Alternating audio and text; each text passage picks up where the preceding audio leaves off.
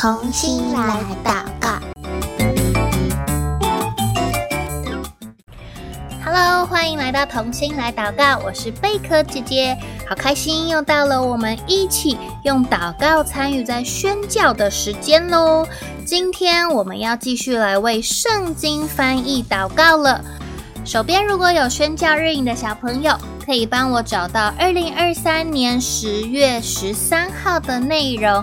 那如果没有宣教日影也没有关系哦，我们还是可以一起来祷告。那你也可以在节目下方的链接免费订阅一本属于你的宣教日影哦。今天我们所要祷告的内容呢，非常的特别，它是一个很特别的圣经翻译。嗯，不像我们前几次讲的，可能是少数民族他们的语言，因为没有文字，所以需要呃帮他们创造文字，然后翻译成他们的心灵语言的圣经。今天我们要讲的圣经翻译呢，是翻译成手语的圣经耶。你有没有看过手语的圣经啊？诶。手语的圣经是长什么样子啊？贝壳姐姐好难想象哦。而且呢，在今天的内容，贝壳姐姐在预备的时候，我才知道，原来世界上有超过四百种的手语耶。你知道手语是什么吗？你有看过别人用手语在沟通吗？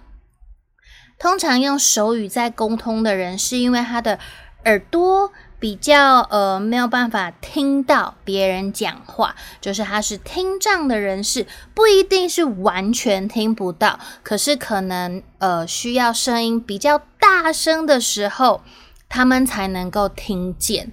那有些人是完完全全听不见的，有一些人是比如说你讲悄悄话。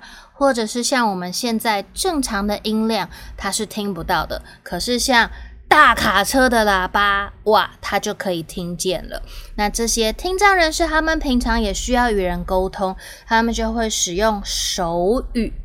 我贝壳姐姐常常在呃卖场啊，或者是在车站旁边，我常常会看见他们呃一群。听障的朋友用手语在聊天，我觉得那个画面看起来非常的特别，因为你可以感受到他们聊得非常开心，非常开心。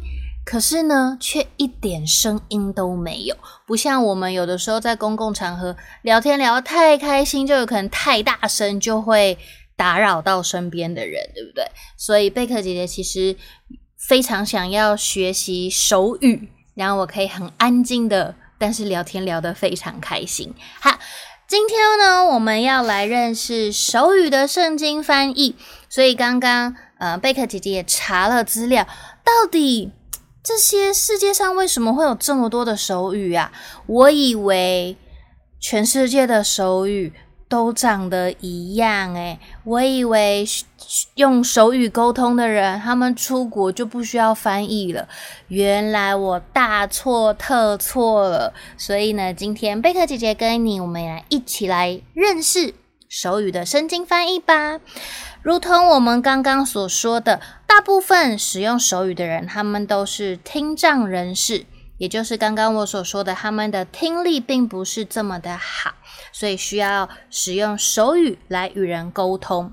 那听障者呢，他们其实非常容易被大家忽略。为什么啊？因为一个听障者，他的外观看起来是正常的，他的呃五官长得也很正常，手脚走路、运动、跑步什么的。都非常的正常，所以通常我们不容易发现，诶，这个人他其实是一位听障。那如果你比较仔细的观察，有一些听障的人士，他们会带助听器，但是也不是所有的听障人士都会带助听器哦，因为他可能是真的完全听不到的。那有一个听障的教授，他就曾经在 TED 的分享当中有说到，在现在这个以听为主流的社会当中，他怎么与人沟通呢？因为不是所有的人一开始就知道哦，他是呃一位听障者，我们需要用不同的方式跟他沟通，或者是我要放慢我的呃讲话的速度等等。但在这个情况下，这位听障的教授他就会读我们的唇语，因为我们在讲话的时候嘴唇会动，对不对？不同的发音，我们的嘴唇就会有不同的形状，所以听障者常常也利用读唇语来了解别人在讲什么。那他们也有一些其他的技巧，帮助他们自己能够理解大家在讲什么。可是呢，当这些方法都不管用的时候，比如说可能别人讲话讲太快了，或者是像 COVID 的时候，大家都戴着口罩，哇，他就没有办法看见我们的嘴嘴巴，就没有办法读唇语了。那他说，在这些方法都不管用的时候，这个教授他就会假装什么都听不到。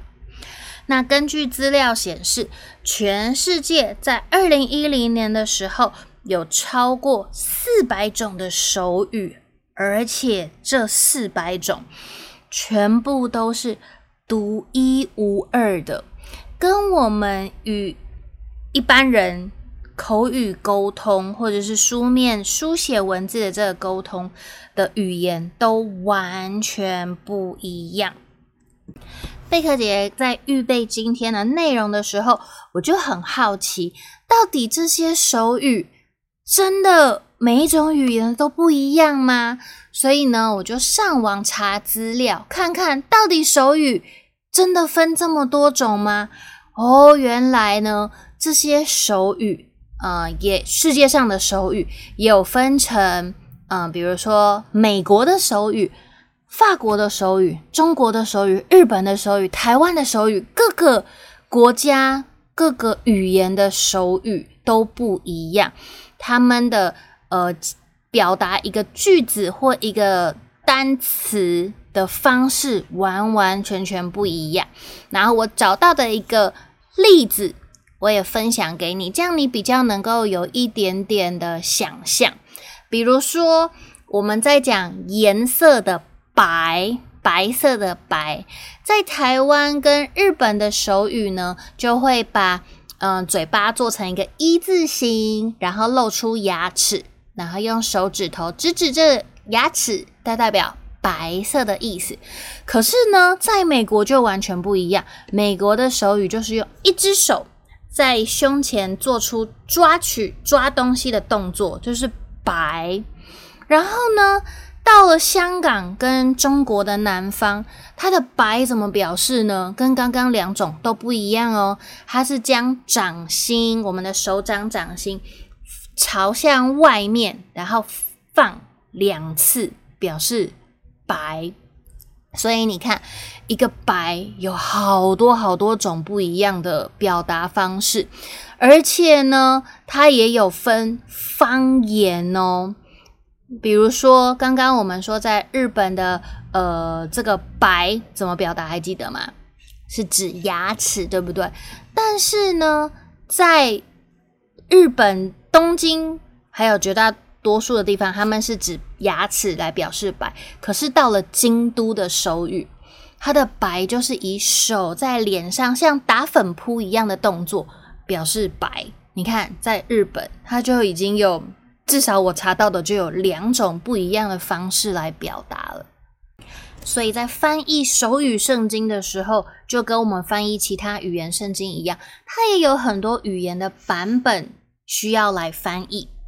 那么呢，卫克里夫就是我们说的圣经翻译会，现在他跟多个主要的伙伴合作，要把圣经翻译为各种手语。而当中有一些的手语已经有部分圣经书卷的译本喽。不过呢，手语圣经的翻译非常需要技术的资源以及手语的人才，所以我们要祷告，有更多的人能够一起加入手语圣经翻译的团队，来满足手语圣经这个事工很庞大的需要。因为刚刚所说了，我们各种手语都需要翻译，对吗？所以呢，我们要为呃手语圣经的翻译员的需要来祷告。还有呢，要熟悉操作录影室以及录影设备的人才，因为手语需要用眼睛看见，所以他呃就要拍成影片的圣经。还有呢，要制作手语的字典，需要有艺术天分的人来负责绘画，把这些的手语都画成呃字典。所以今天。我们一起认识了手语圣经的翻译，也了解要翻译成这么多种呃手语版本的圣经，非常的不容易，也非常的需要专业人才的帮助。那我们就要一起来为手语圣经的翻译来祷告喽。我们希望不仅仅是能够听见的人，能够看见神的话，能够认识上帝，这些耳朵。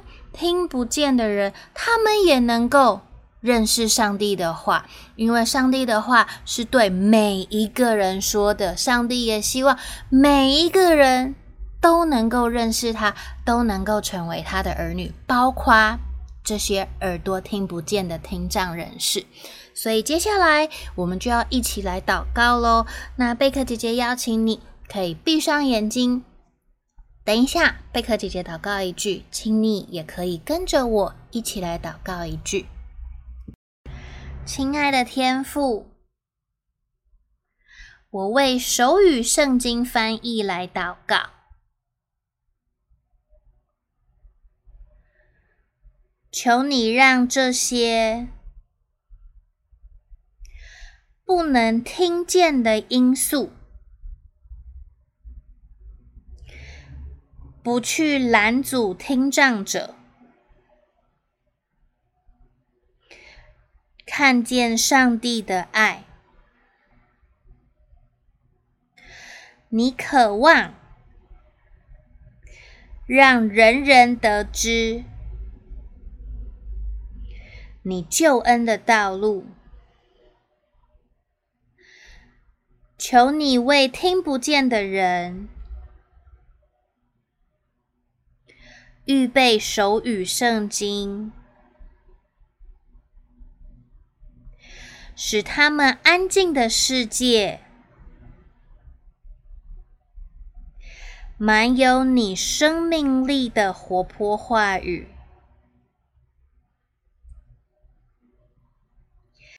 也求你为手语圣经翻译。赐下人才，预备技术资源，